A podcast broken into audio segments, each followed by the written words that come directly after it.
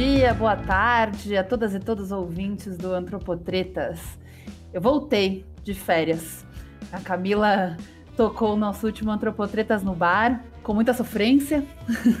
Perdi esse programa maravilhoso, mas foi por um bom motivo. Eu tava descansando um pouco depois de defender a minha dissertação de mestrado, que o povo não gosta muito dessa analogia, né? Mas que realmente parece que eu pari um filho. Foram três anos tão imersa dentro de um, desse tema, de um só tema, né? E terminar é um grande alívio, mas é muito cansativo, é uma, uma mistura de sentimentos, assim, terminar essa fase. Mas aí o que vem depois, né? Para além de seguir a carreira acadêmica. Então é um pouco nosso tema de hoje do Antropotretas com a Camila e com a Patrícia Pinheiro, nossa musa suprema que se juntou ao nosso bar hoje. É falar sobre carreira profissional de antropólogas e antropólogos. Afinal de contas, o que faz um antropólogo, uma antropóloga? O que come? Como vive? Ai, Camila, me saco, velho!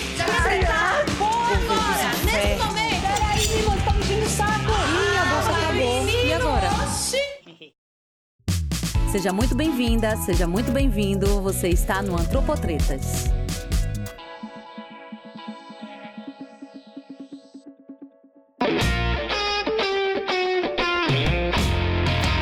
Muito bom, muito bom ter você aqui Esté novamente, Patrícia, que faz tempo que a gente não grava com nossa musa suprema, maravilhosa. Seja bem-vinda à nossa mesa de bar, que tem que acabar, né?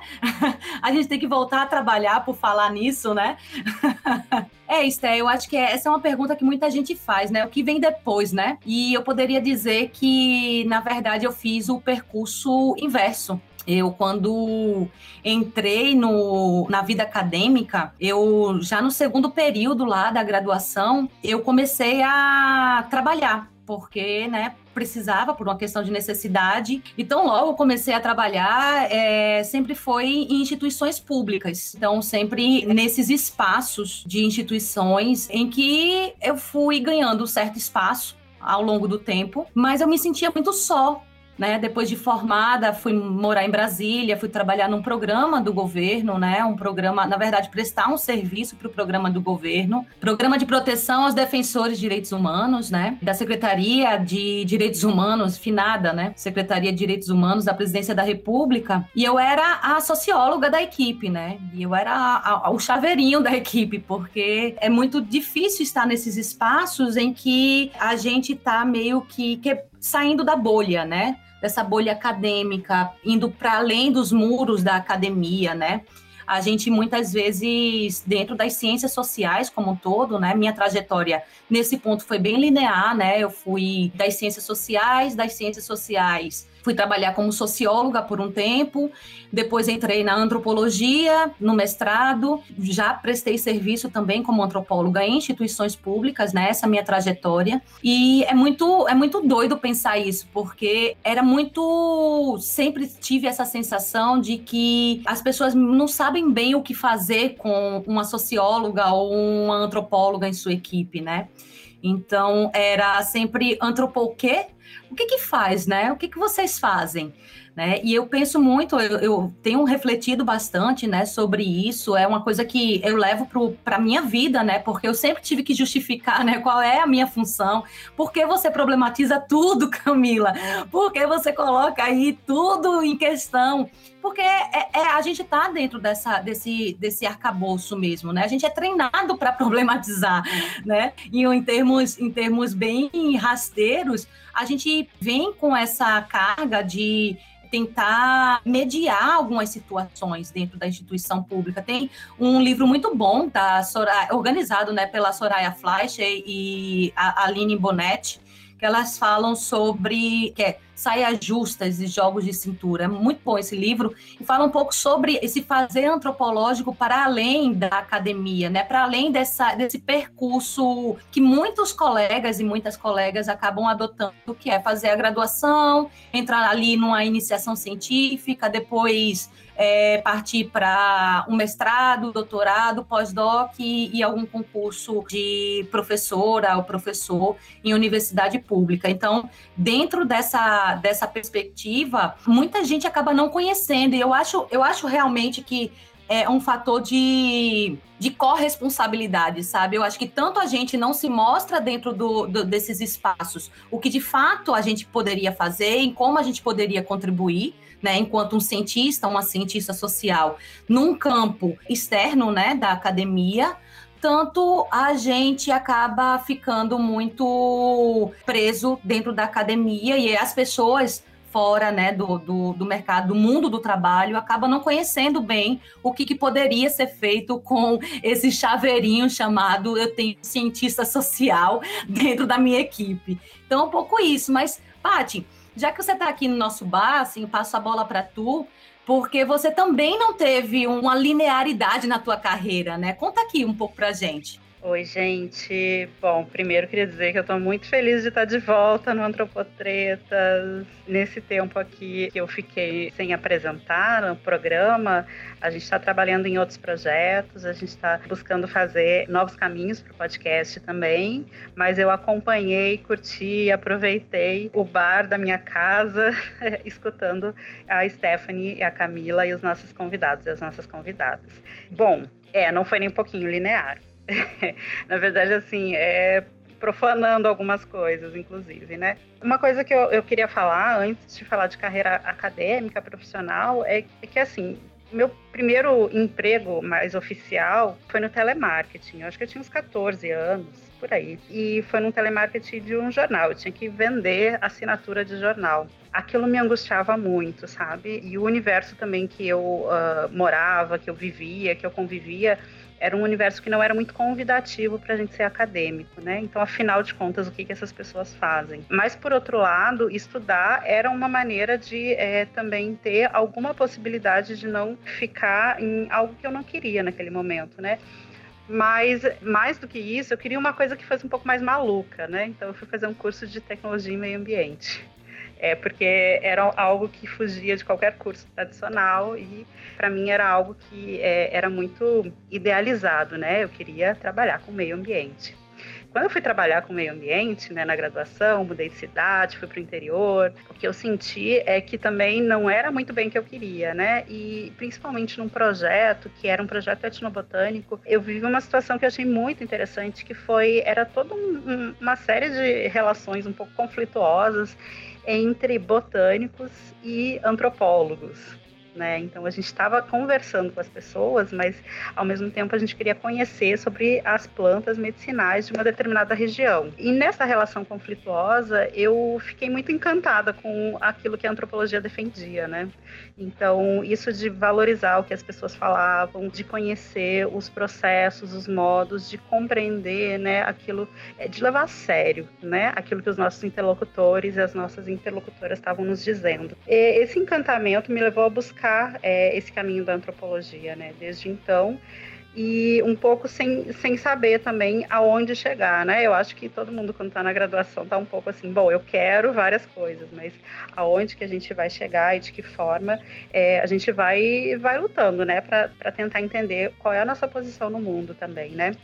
É, e nesse sentido, o trabalho que nos é apresentado, né, assim, tem vários caminhos, né? Então, por exemplo, ao longo do mestrado, algumas iniciações à docência, é, eu acho que fazem toda a diferença, né? Desde um estágio é, até outras aproximações e também o trabalho em consultorias, eu acho que é um ponto interessante também.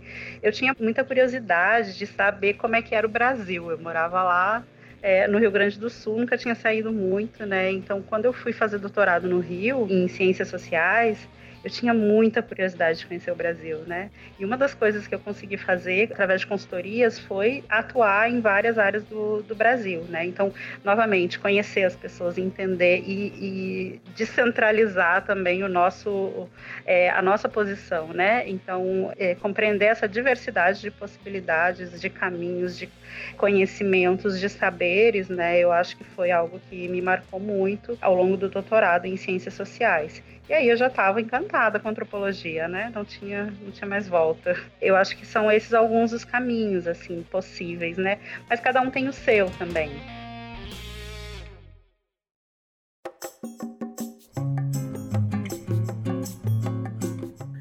A gente contou as trajetórias profissionais, a minha trajetória profissional também é zero linear. Tem uma coisa que ela não é, na verdade, é linear, porque ela não segue linha nenhuma. Eu me formei em Relações Internacionais, né? Eu fiz Relações Internacionais na PUC, em São Paulo. E eu lembro que eu, eu, comecei a trabalhar muito cedo, logo no começo da faculdade, fazer estágio, logo fui efetivada, porque meus pais já pagavam a faculdade, então não, não podia pedir dinheiro para eles mais, para além disso, né? E eu nunca fiz uma iniciação científica, assim. E na hora que terminou a faculdade, eu fui conversar com o meu orientador, é, o orientador do curso, né? Não era meu orientador do TCC, não, era o coordenador do curso um professor super querido, inclusive, Paulo Pereira, se você estiver ouvindo, abraço. Ele falou para mim uma vez, eu fui procurar ele, né, quando estava terminando, eu falei, ah, e aí, será que eu faço mestrado? Agora ele falou, você vai fazer mestrado para quê? Você fez, não fez uma iniciação científica, você está trabalhando desde o começo da faculdade, tipo, não faz mestrado só para cumprir tabela, não faz sentido para você agora. Eu falei, bom, é verdade, né? Eu ia fazer um mestrado só porque me falaram que eu tinha que continuar estudando depois de terminar a faculdade. Fui trabalhar, trabalhava em multinacional, com recrutamento, seleção, enfim, ia de terninho trabalhar assim, salto alto. E aí eu vi que aquilo não era para mim. Depois fiz estágio numa dessas empresas de tecnologia que tem comida o dia inteiro.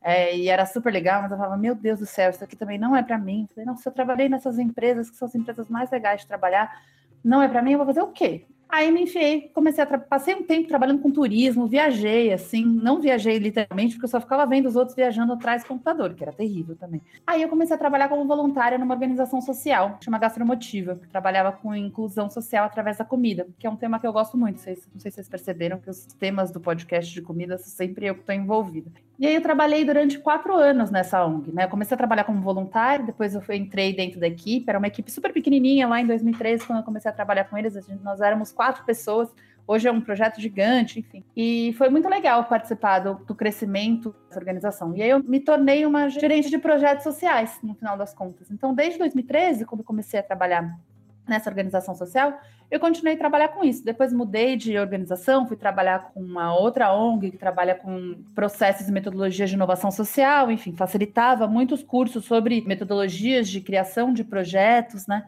Sempre nessa área.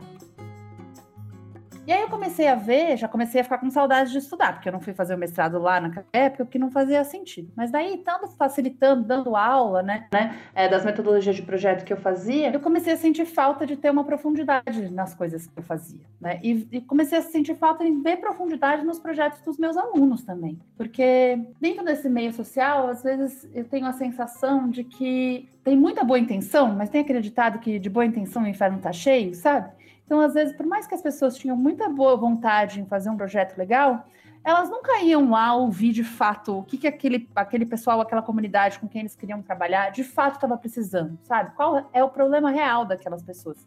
Sinto que faltava uma escuta. E aí eu fui buscar onde eu consigo aprender a escutar os outros. E foi assim que a antropologia chegou até mim. Eu amava antropologia na, na faculdade, né? Lá, quando eu fiz relações internacionais na PUC, a gente teve um monte de disciplina de antropologia.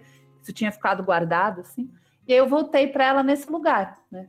E aí me enfiei no. Fiz, fiz, um, fiz uma pós-graduação na FESP, aqui em São Paulo, em sociopsicologia, tive contato com professores antropólogos e antropólogas muito bacanas, que me abriram muito para muito campo, me abriram muito a cabeça, me ajudaram a entrar no mestrado, né? Que terminei agora. Então, é, minha trajetória foi zero linear, né? Inclusive agora, terminando o mestrado, voltei a trabalhar como gerente de projetos sociais, né?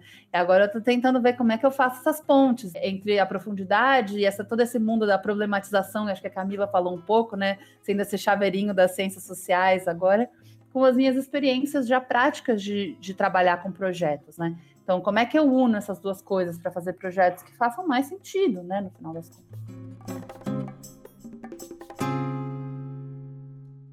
Em todos estes anos nessa indústria vital, esta é a primeira vez que isso me acontece.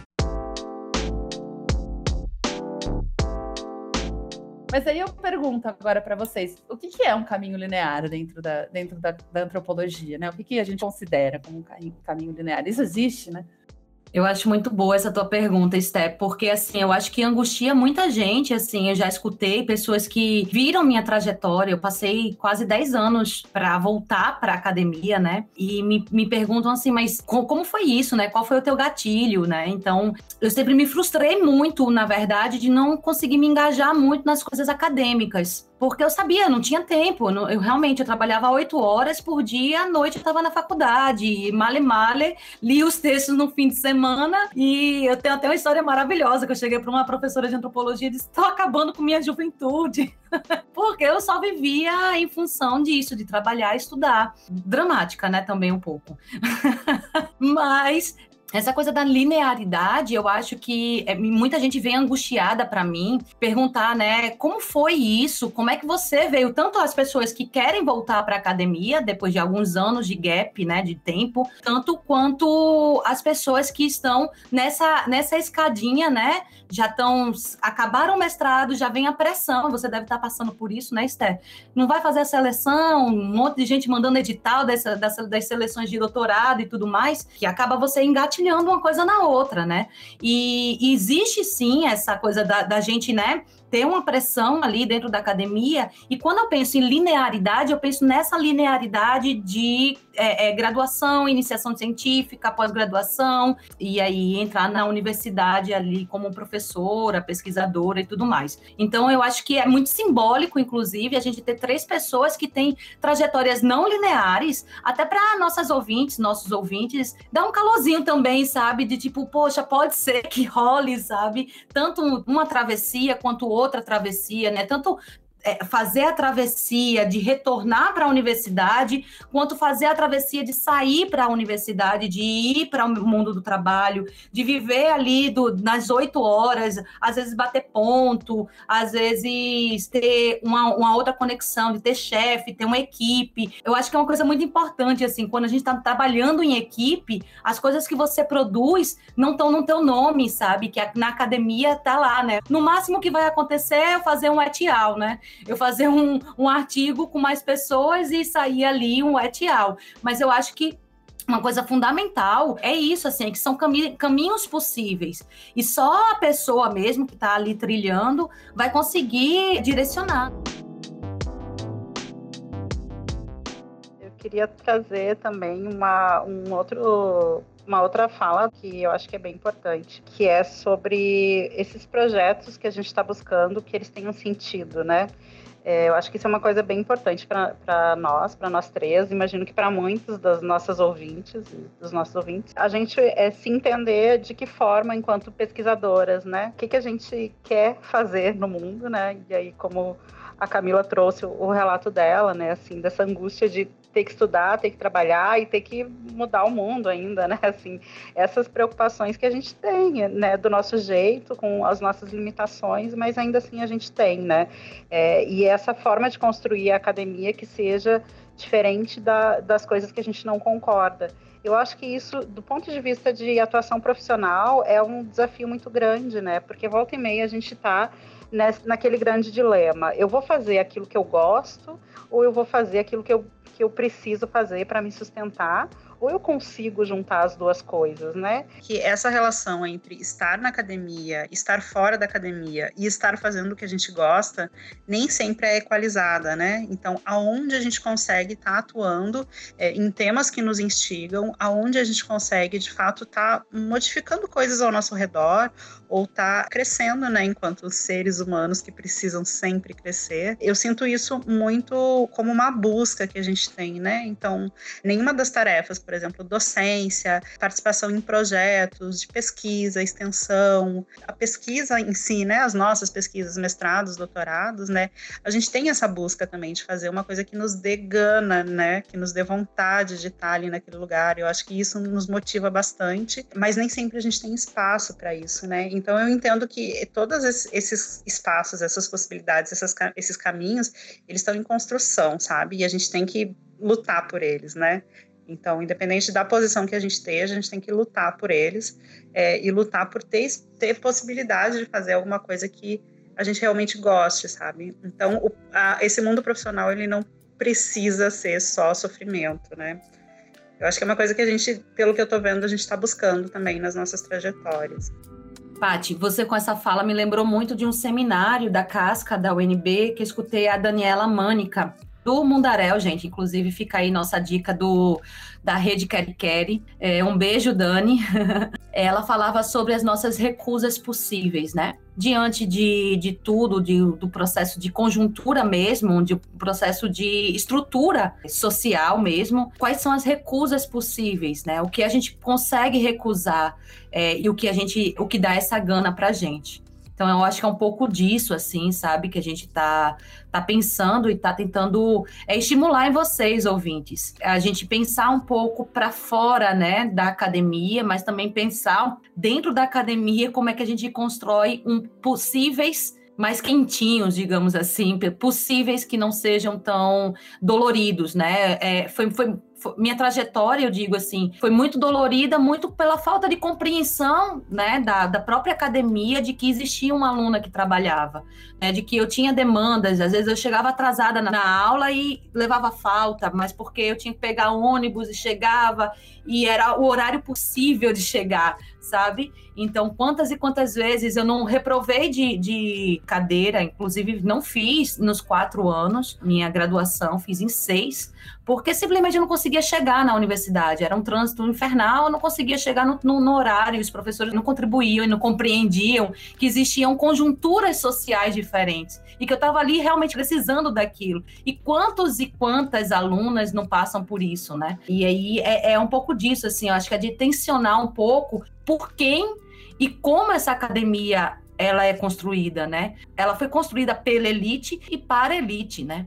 Então, ter um, alguém que vai trabalhar, vai para o mundo do trabalho, que tem suas demandas a partir disso, é, existe uma incompreensão muito grande dentro daquele contexto. E eu acho que é, um, é, é uma coisa a, a, se pensar, principalmente. Eu ficava muito chocada, que eu falava assim, gente, como é que eu, eu, eu, eu estudo a questão de força de trabalho, de, enfim, mais, mais valia, uma série de, de questões dentro da, do campo teórico e os professores e professoras não conseguem se deslocar de si mesmas, sabe? E, e entender a minha realidade, afinal né? Existe esse, esse tipo de aluna que precisa trabalhar e estudar. Só um comentário que eu queria fazer, que, que eu acho que é bem importante e relacionado com tudo isso que a gente conversou, é os efeitos, né, ainda que a gente tem nas universidades, no interior das universidades, em relação ao acesso, né, enquanto profissionais das universidades, né? A gente sabe que existem concursos mais em número menor e a gente ainda visualiza programas de pós-graduação, inclusive em antropologia, que, por exemplo, não tem nenhum pesquisador negro, né? E quando tem, as pessoas elas são tratadas de uma maneira subalterna em alguns casos, né? Então, fica a dica aí, né, que a antropologia leve mais a sério essa questão.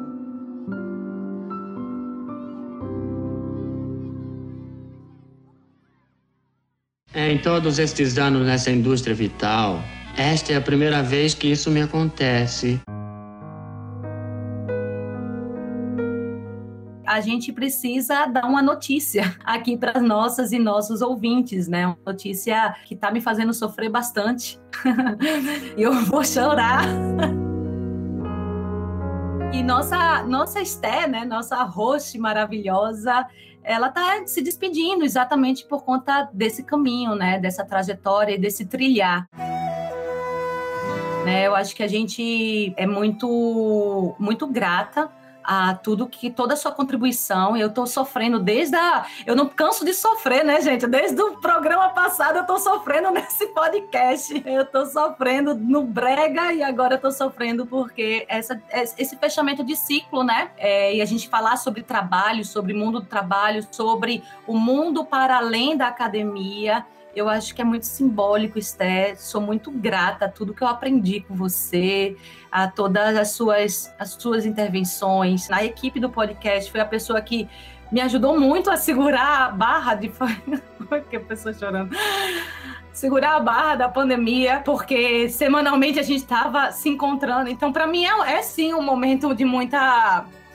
Né, de muita emoção, porque é o momento mais complicado assim da vida de todo mundo era o podcast era não ainda é mas era esses encontros semanais que a gente faz aqui no podcast que me fazia saber que eu tinha encontros que me fortaleciam que me faziam pensar para além da academia sabe então eu sou muito grata e Bom, é o primeiro grande mico que eu tô pagando aqui nesse podcast, chorando ao vivo.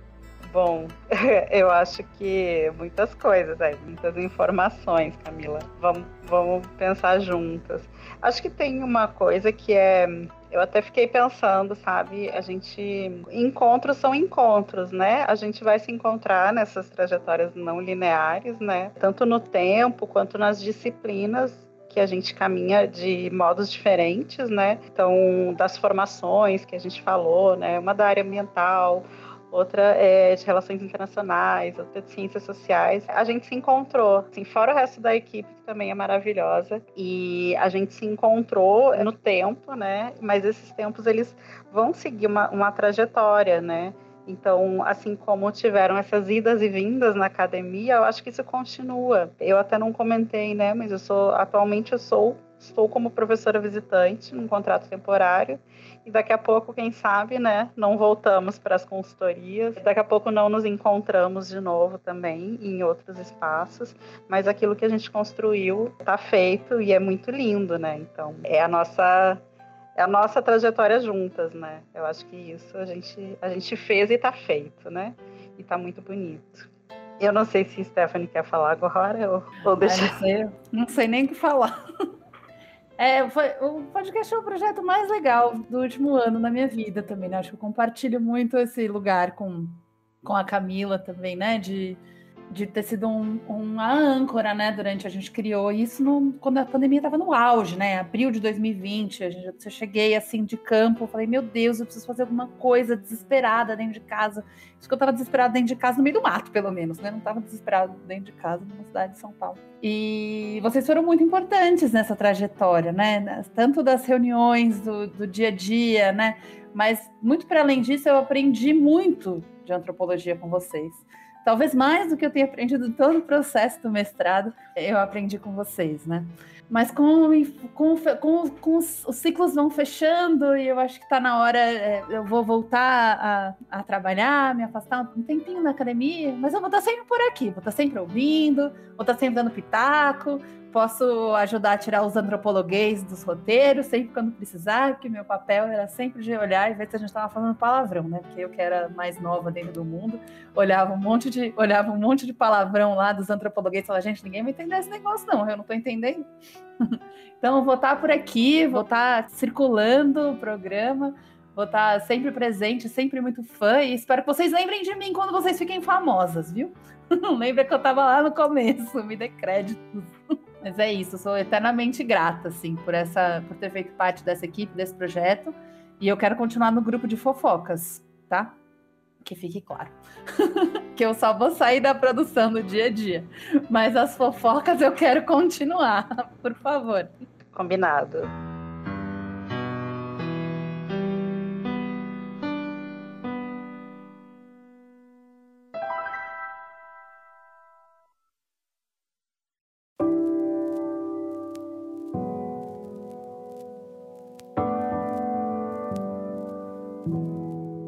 Acho que nosso nosso programa foi muito nesse sentido, assim, é, é, realmente o fim das férias, né? Aquele fim das férias da melancolia, que a gente volta para o trabalho, a gente começa a pensar sobre trabalho, né? E eu acho que foi um pouco disso que a gente quis trazer hoje aqui para o nosso programa. Esther, muito axé para você, que a sua trajetória seja belíssima, já é.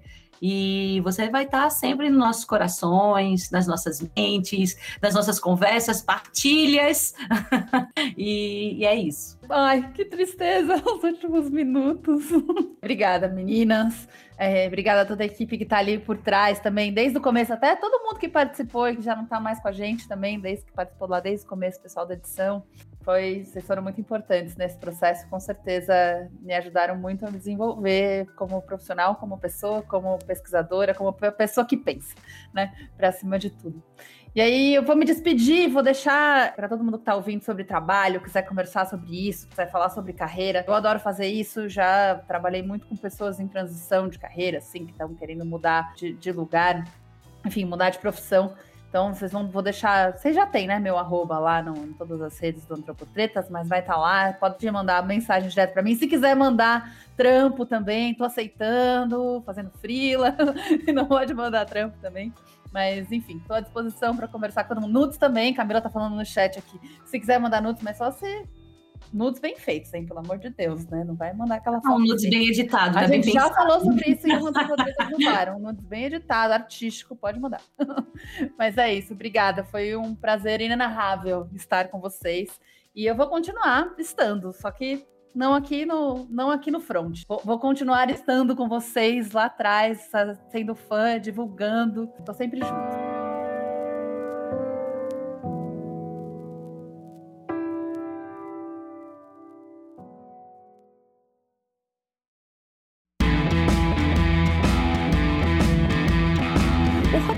Edição e gravação do Antropotretas foram produzidos de forma coletiva.